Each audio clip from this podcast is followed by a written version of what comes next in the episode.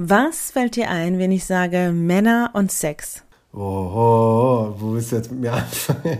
Männliche Gerichte sind auch ein Todesurteil. Wie meinst du, können Cis-Männer sich aktiv im feministischen Kampf beteiligen? Willst du auch immer wieder diese Rollenbilder in jedem Schritt, den du tust, zwanghaft versuchen zu äh, reproduzieren und zu manifestieren? Fängt ja so in der, in der Sozialisation früher auch an. So, ich wurde natürlich auch früher immer Memme genannt beispielsweise oder heul doch nicht oder heul leise. Anti was? Merhaba, hallo, herzlich willkommen zur 15. Folge von Anti Was.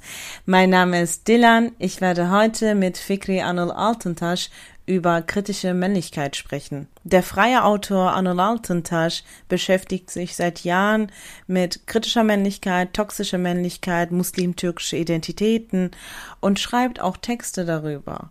Ich werde ihn heute fragen, was kritische Männlichkeit bedeutet, toxische Männlichkeit, Sexismus, was das patriarchalische System ausmacht, wie können wir das bekämpfen, wie können Cis-Männer denn in feministischen Kämpfen sich beteiligen. Ich freue mich auf das Gespräch. Merhaba Anil. Merhaba Dilan. Vielleicht erstmal eine Begriffserklärung. Was bedeutet toxische Männlichkeit?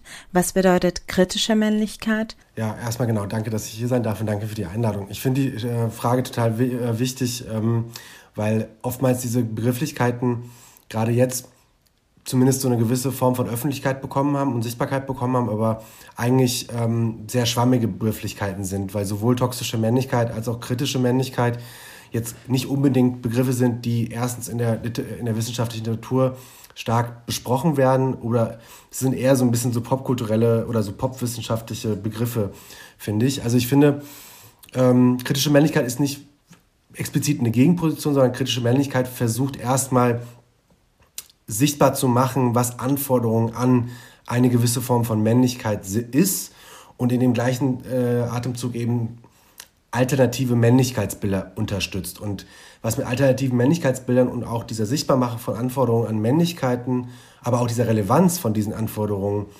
ähm, zusammenhängt, ist im Prinzip dann auch äh, toxische Männlichkeit. Also wenn wir überlegen, wie das, was als Männlichkeit verstanden wird, andere reden von auch einer Performance von Männlichkeiten.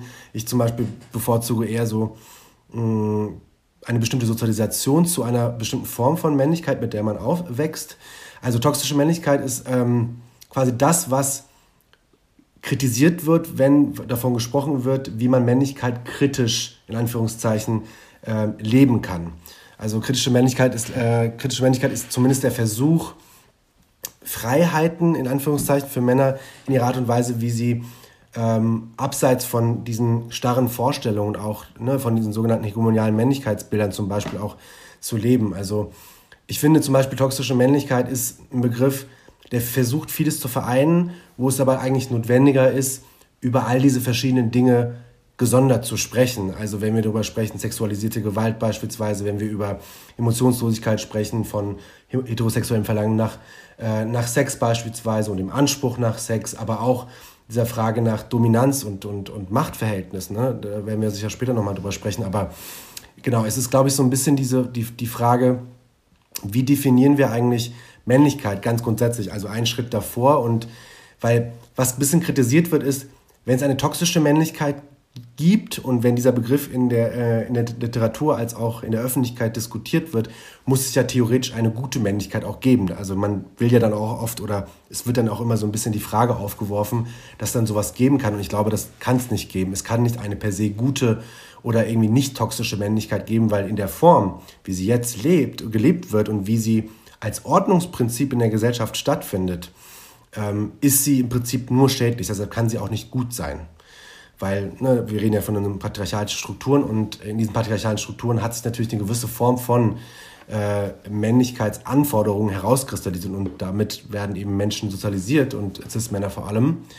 Ähm, deshalb, genau, es ist weniger eine Gegenposition, sondern toxische Männlichkeit ist im Prinzip das als Teil dessen, was kritische Männlichkeit möchte, nämlich das, was toxische Männlichkeit ist, überhaupt erstmal sichtbar zu machen und dann natürlich zu versuchen, das irgendwie zu verlernen. Und da geht es in meinen Augen, sollte es da vor allem um sexualisierte Gewalt von Cis-Männern an eben Flinterpersonen gehen. Lass uns nochmal über die toxische Männlichkeit sprechen. Kannst du uns dazu spezifisch ein paar Beispiele aufzählen? Wann genau kannst du sagen, das ist toxische Männlichkeit?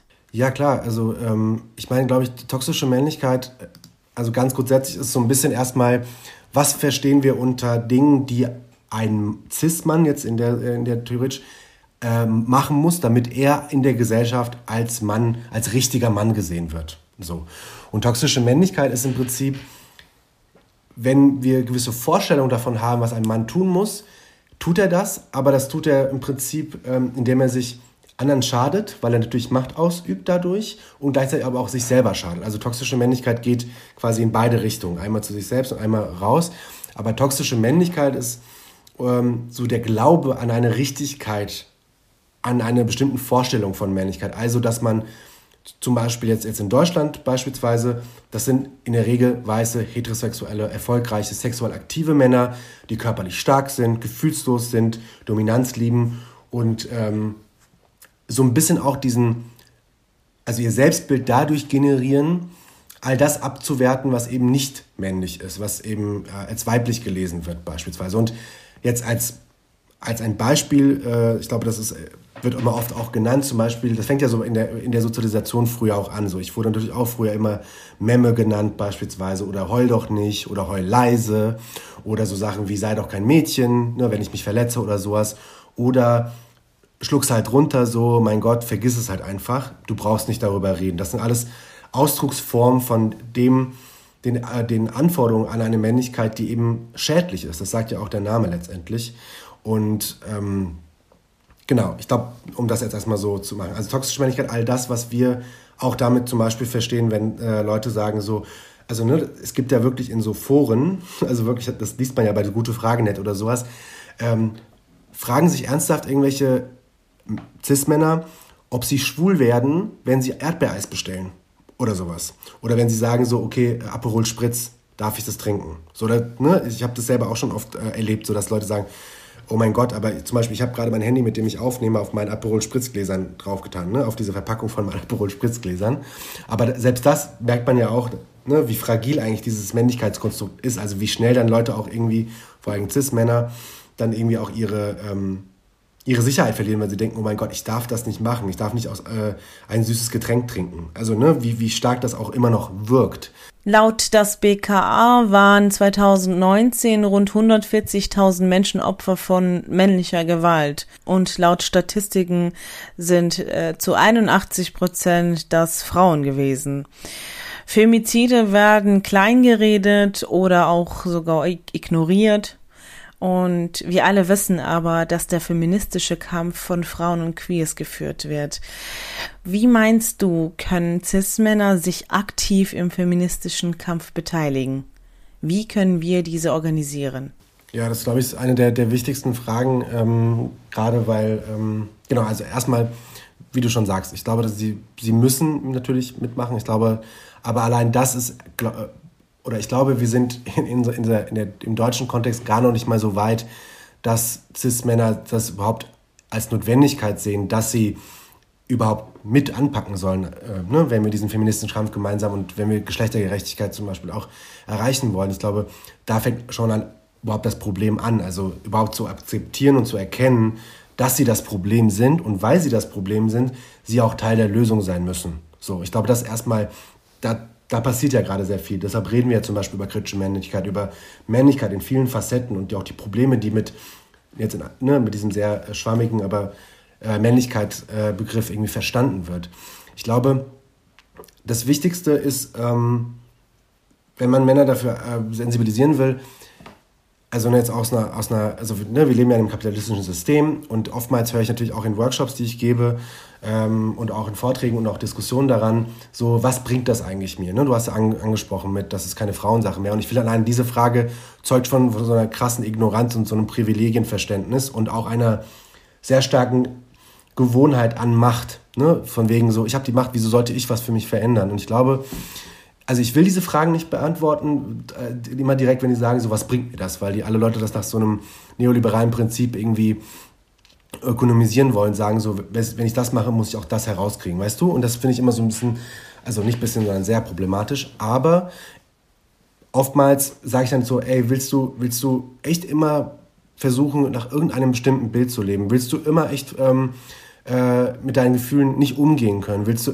immer irgendwie nicht äh, ein gutes Verhältnis zu deinem Körper und auch zu deinen Gedanken haben zum Beispiel? Oder auch zu deiner Körperwahrnehmung, zu Intimität, zu Sex, zu Masturbation, zu der Art und Weise, wie du kommunizierst, vor allem auch zur Care-Arbeit. Also willst du auch immer wieder diese Rollenbilder in jedem Schritt, den du tust, zwanghaft versuchen zu reproduzieren und zu manifestieren. Weil das ist ja ein extrem krasser Druck, der entsteht. Das ist ja ein sehr krasser Druck, der entsteht. Und, ähm, und dann reden wir natürlich auch von äh, ne, Problemen wie Trigger Warning, von ähm, höherer Suizidgefährdung bei, bei Männern beispielsweise, ne?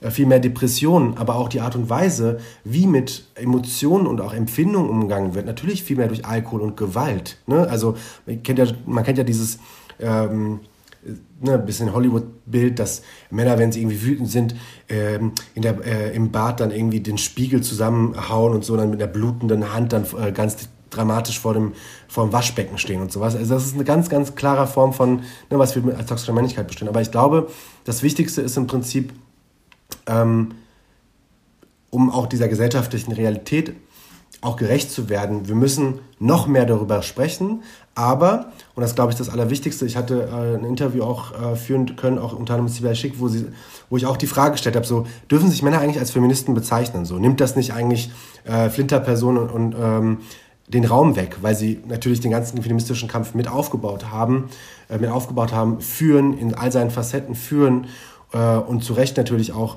diesen, diesen Raum bekommen sollten, weil ne, Cis-Männer haben sich gewöhnt, dass sie auch diesen Problemen überhaupt nicht zuhören. Und sie sagte, mir ist eigentlich egal, ob Männer sich als Feministen bezeichnen oder nicht. Hauptsache, sie machen die Arbeit. Hauptsache, sie machen diese Care-Arbeit. Hauptsache, sie übernehmen diese emotionale Care-Arbeit in Beziehungen beispielsweise. Hauptsache, sie tun was dafür, mit ihren Gefühlen umzugehen, um eben nicht, du hast ja auch schon angesprochen, äh, gerade jetzt auch in Corona-Zeiten, in, auch in diese Muster zu verfallen, die häusliche Gewalt zum Beispiel auch begünstigt. Das ist ja ein viel extrem großes Problem noch weiter geworden. Und wir reden ja dann auch von ähm, genau diesen Strukturen, die sich auch politisch äh, wieder manifestieren, nämlich wer macht eigentlich Politik in Deutschland? Ne? Wer demoniert eigentlich Algorithmen? Das sind alles in der Regel Cis-Männer und das hat natürlich Einfluss darauf, dass zum Beispiel immer noch zu wenig Geld in Frauen, äh, äh, dass Frauenhäuser unterfinanziert sind beispielsweise. Ne? Also das sind alles große Probleme, aber ich glaube, und ich musste mir die Frage natürlich auch sehr berechtigt anhören, äh, dass, dass ich als Cis-Mann nicht den Raum einnehmen kann. Ich denke mir so auf jeden Fall und ich möchte dort auch lernen und ich möchte auch im Prinzip, oder ich muss mich immer an dieser Kritik und berechtigten Kritik und auch dieser, diesen, äh, diesem Wunsch zu sagen, so, ey, in diesem Raum bist du nicht erlaubt, so. Ähm, ich hatte zum, ähm, muss mir natürlich auch sagen, klar, so, das ist ja, das geht ja auch darum, um zu verstehen und gewissermaßen auch Lebensrealitäten zu verstehen, die man als Cis-Männer natürlich gar nicht kennt. Ne? Vor allem, wenn es um sexualisierte Gewalt geht. Ne? Jetzt als ein Beispiel von vielen, aber das prominenteste Beispiel so ungefähr. Von daher, mein Ansatz ist zumindest, ähm, vor allem auch aus so einer nicht weißen Perspektive, äh, weil ich merke natürlich auch, dass ähm, äh, vielleicht ist es auch deine Erfahrung, auch äh, wie du auch aus einer journalistischen Perspektive äh, die ganzen Debatten verfolgst. Oftmals werden eben feministische Diskurse von weißen Menschen, ganz generell weißen Menschen dominiert.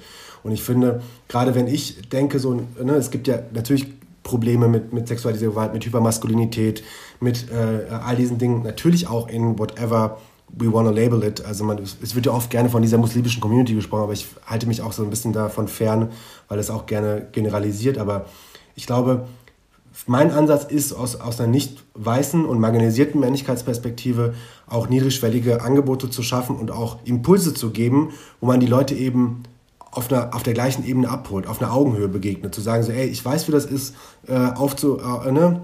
Äh, aufzuwachsen mit, äh, es gibt, du kommst nach Hause, du hast richtig Bock auf Chicken Nuggets und Pommes, aber es gibt Prasser zum Beispiel. Weißt du, was ich meine so? Also, äh, ne, das sind jetzt so ganz, ganz, weil ich war jetzt auch in, in Workshops zum Beispiel auch in Neukölln und habe mit, mit jungen, ähm, also siebte, achte Klasse, Jungs gesprochen und sowas und Interessant fand ich zum Beispiel, als ich über so Männlichkeiten reden wollte, sie aber sagten, nee, wir reden gerne darüber, aber wir wollen auch über den Rassismus reden, weil das beschäftigt uns. Und das wird oftmals in der Debatte da kommen wir wahrscheinlich später nochmal vielleicht dazu, zu Ethnosexismus, aber äh, wird gar nicht besprochen. Also mein, ich denke, wir müssen noch mehr darüber reden, damit es auch irgendwann in, in auch die Köpfe von Leuten geht, die halt gar, gar nichts damit am Hut haben, die immer noch sehr äh, krassen Rollenbildern äh, verhängen, die immer noch in der Werbung arbeiten und dieses Gender Marketing immer noch weiter fördern, beispielsweise auch ein großes Problem. Also wir können, genau, ich will, ich will diese Impulse geben, ohne mit dem Zeigefinger, also mit dem moralischen Zeigefinger ähm, auf Leute zu zeigen, sondern eher zu sagen, so, ey, das ist meine Erfahrung, so, das ist meine biografische Erfahrung und äh, die teile ich mit euch und hoffentlich macht das was mit euch.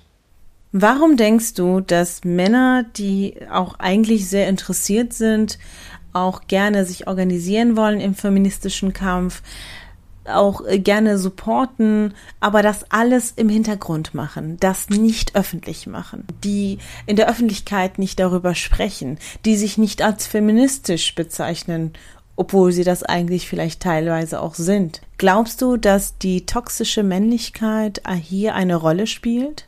ähm, gerade Cis-Männer haben ja in, gerade im öffentlichen Raum Angst, als etwas gelabelt zu werden, was eben nicht einer bestimmten Form von in Anführungszeichen richtiger Männlichkeit entspricht. Und dazu gehört natürlich auch mit etwas zu, verbunden zu werden, was den Namen Feminismus trägt. Das ist leider, also wir, wir beide können, glaube ich, darüber lachen und denken so, oh mein Gott, warum ist das so? Aber ich glaube, das ist für einen Großteil der Gesellschaft eben noch nicht der Fall. Also für einen Großteil der, ähm, der deutschen Gesellschaft ist, wenn sich Cis-Männer mit, mit Feminismus beschäftigen, sagen, hey, was, was machst du denn hier, für, machst du irgendwas für Frauen oder sowas. Ne? Also da wird ja auch oftmals gedacht, warum setzt du dich denn für Frauen ein? Das ist ja ein ganz grundsätzlich falsches Verständnis. Aber ich glaube, ähm, wenn, wenn Männer sich öffnen, also warum sie Angst haben, ist einmal, weil sie abgewertet werden würden oder ist zumindest irgendwie, äh, also ne, Twitter-Bubble hin und her. Ne? Wir reden jetzt von ne, äh, jetzt richtig... Ähm, wir reden jetzt nicht, äh, nicht Twitter-Bubble und irgendwelche Journal-Bubble, sondern wir reden von der, der breiten Gesellschaft.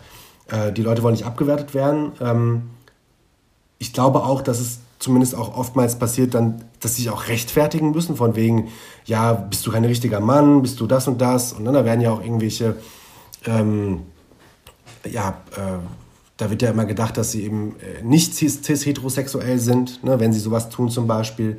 Ähm, ich glaube, das ist einer der Gründe, deshalb, weshalb es aber im Prinzip eben auch wichtig sein kann, einfach um auch eine Seh- und Lesgewohnheiten ähm, zu brechen in der Gesellschaft, zu sagen, hey, na klar, ähm, es muss nicht unbedingt sein, dass Männer feministisch sein müssen, sondern Männer müssen sich darüber im Klaren sein, was bestimmte Formen von Feminismen von Cis-Männern fordern und das dann auch umzusetzen. Darum geht es eigentlich. Und darüber, da, und ähm, weil das machen natürlich auch oftmals, ne, wir leben ja leider auch in einer Gesellschaft gerade, die noch stärker äh, antifeministisch geprägt ist, durch, durch die, äh, nicht, durch, nicht nur durch die AfD, aber durch äh, äh, starke antifeministische und, und, äh, und rechtsextreme Tendenzen, die natürlich auch so eine antifeministische Atmosphäre schaffen in der Gesellschaft, die dann natürlich sowas dann noch stärker ähm, bewertet, ne? auch gerade im öffentlichen, äh, im öffentlichen Raum.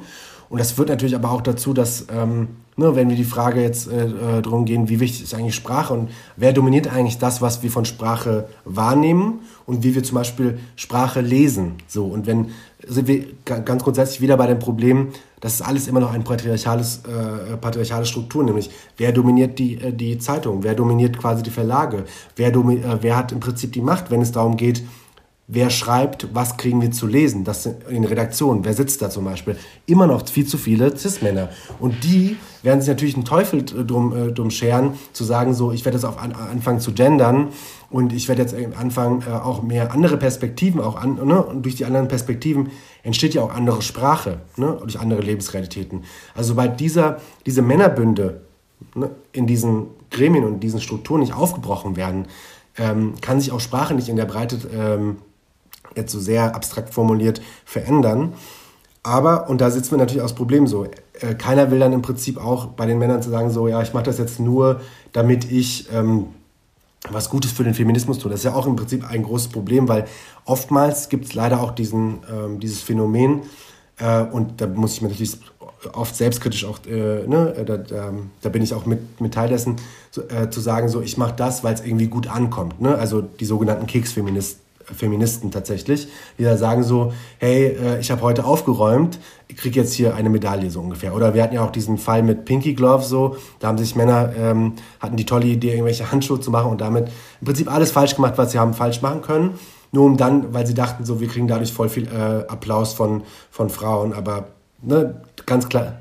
Anne, in einem Interview sagst du, Männer profitieren von einem System, das darauf ausgelegt ist, weiblich gelesene Menschen zu diskriminieren. Was genau meinst du damit? Und wie meinst du, können wir dieses patriarchalische System entmännlichen?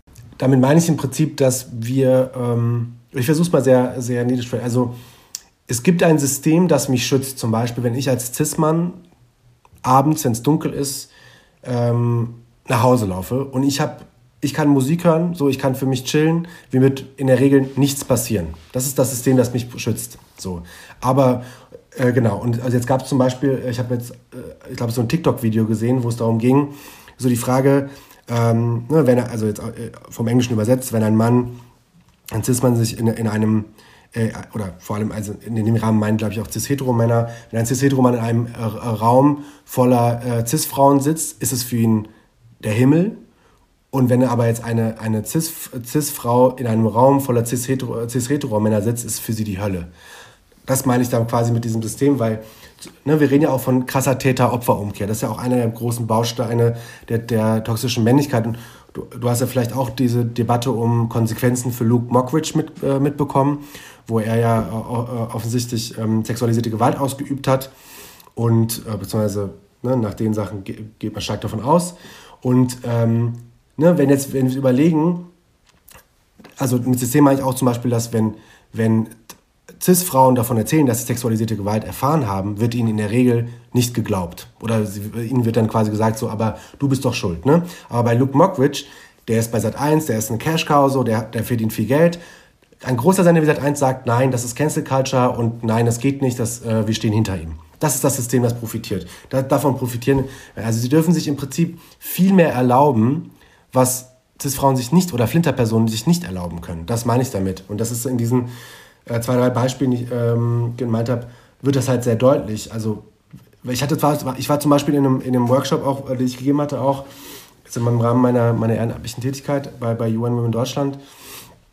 Ähm, es war schon erstaunlich, dass teilweise Cis-Männer, die in dem Workshop waren, ähm, dann gesagt haben, so, also wo es dann auch so im Austausch ging, so, was sind denn Probleme, warum sitzen wir eigentlich hier und warum wollen wir uns dazu austauschen, dass sie dann so von Erfahrungsberichten gehört haben, ähm, dass Frauen, oft, äh, Cis-Frauen zum Beispiel oftmals ähm, entweder Pfefferspray mit sich tragen oder einen Schlüssel in der Hand haben, ne? einfach aus Angst, weil ihr die Sicherheits, ähm, ne, weil sie in der Öffentlichkeit keine Sicherheit empfinden. Und dann waren halt tatsächlich, gab es halt wirklich Leute, die sagten so, krass, das höre ich zum ersten Mal. Wow, krass wow, wir haben 2021. Also, ne, das ist das System, das auch ähm, nicht nur in bestimmten Situationen was schützt, sondern auch dafür sorgt, dass sie auch gar nicht äh, damit konfrontiert werden und eben diesen, die, ähm, dann auch oftmals die Meinung von Cis-Männern über die Meinung von Filterpersonen hängt, also viel glaubwürdiger erscheinen lässt. Und das merke ich auch zum, in den Workshops, wenn, weil oftmals so, ne, du hast ja davon gesprochen, der feministische Kampf, der, äh,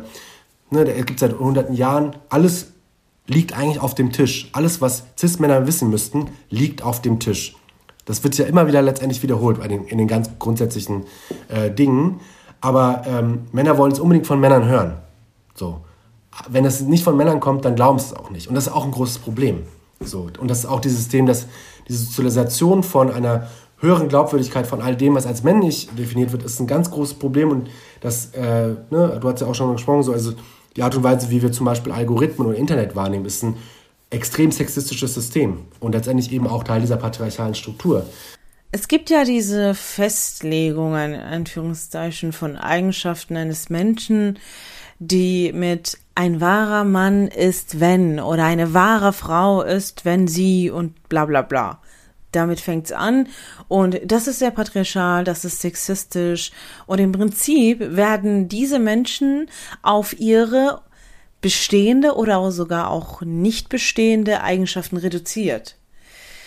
Wie siehst du das? Wenn wir uns die Frage stellen, so wie auch überhaupt diese Vorstellung von wahrer Mann überhaupt jetzt ganz grundsätzlich auch in so einer medialen Perspektive heraus entsteht, ähm, ne, es, wir, wir konsumieren zum Beispiel sehr viele Bilder, wir konsumieren sehr viele Videos, wir konsumieren ähm, Medien, die gerade zum Beispiel auch im Film oftmals eben eine so eine heroische, wahre Mann-Vorstellung auch äh, reproduzieren. Also ne, es gibt ja verschiedene Arten von Männlichkeiten, aber wenn wir jetzt zum Beispiel an so Marlboro-Mann denken, so Cowboy-Hut, Jani, diese mit Kippe Und dann gibt es aber auch diese, ähm, aber auch so Indiana Jones und keine Ahnung, James Bond, kind of things. Also da wird ja auch immer auf, ähm, ne, durch diese Repetition dieser Kon äh, Konsumierung, des Konsums davon eben auch, ähm, wie du schon sagst, findet es ja auch eben Zugang in die Art und Weise, wie wir dann auch über die Männer und die Frauen reden, in Anführungszeichen. Also ich würde auf jeden Fall sagen, das ist äh, absolut patriarchalisches, sexistisches ähm, äh, Konstrukt, weil vor allem äh, diese Rollenbilder, die wir, die wir nur jetzt zum Beispiel auch durch das Gespräch vielleicht versuchen, auch Impulse zu geben, dass man die auch gewissermaßen ablegt, die werden immer wieder dadurch reproduziert. Und ich finde, ein, ein wichtiges Beispiel ist die Art und Weise, wie Werbung funktioniert. Ähm, ich war jetzt bei, ich war in der Jury von, von dem Goldenen Zaunfall, die extrem wichtige Arbeit machen, nämlich ähm, sexistische Werbung zu, ähm, und auch so äh, Rollenbilder in Werbung darauf aufmerksam zu machen. Und das, ne, jeder kennt das ja, wenn, wenn, wenn darüber alles, was als männlich äh, konnotiert ist, ist blau und alles, ne, was nicht männlich konnotiert ist, ist pink. Alles, was männlich zum Beispiel konnotiert ist, sind äh, so Astronaut, Abenteurer, Kämpfer und sowas. Und bei allen anderen, bei, bei äh, als weiblich gelesene Person ist es dann oftmals so Care- und äh, Care-Arbeit, so, ne, ähm, die, die man kochen, die was Süßes machen, so Fes und sowas.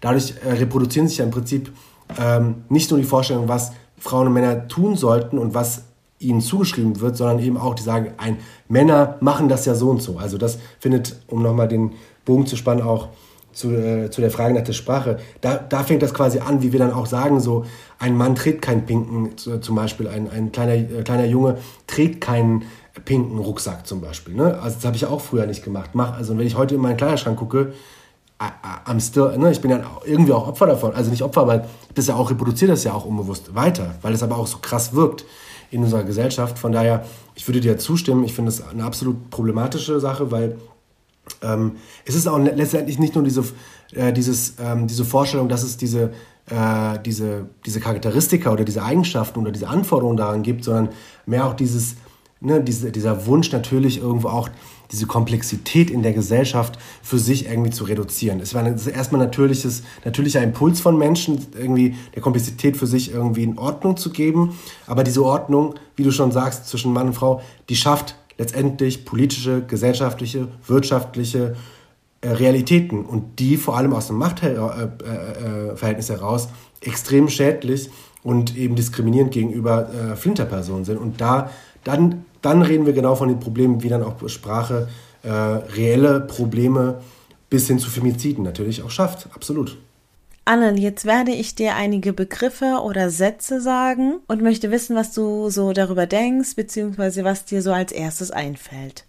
Gleichberechtigung, Geschlechterquote. Was fällt dir ein? Es ist beides absolut, glaube ich, notwendig. Ich glaube, Geschlechterquote ist eine Form der Maßnahmen, die man hm, für eine Geschlechtergerechtigkeit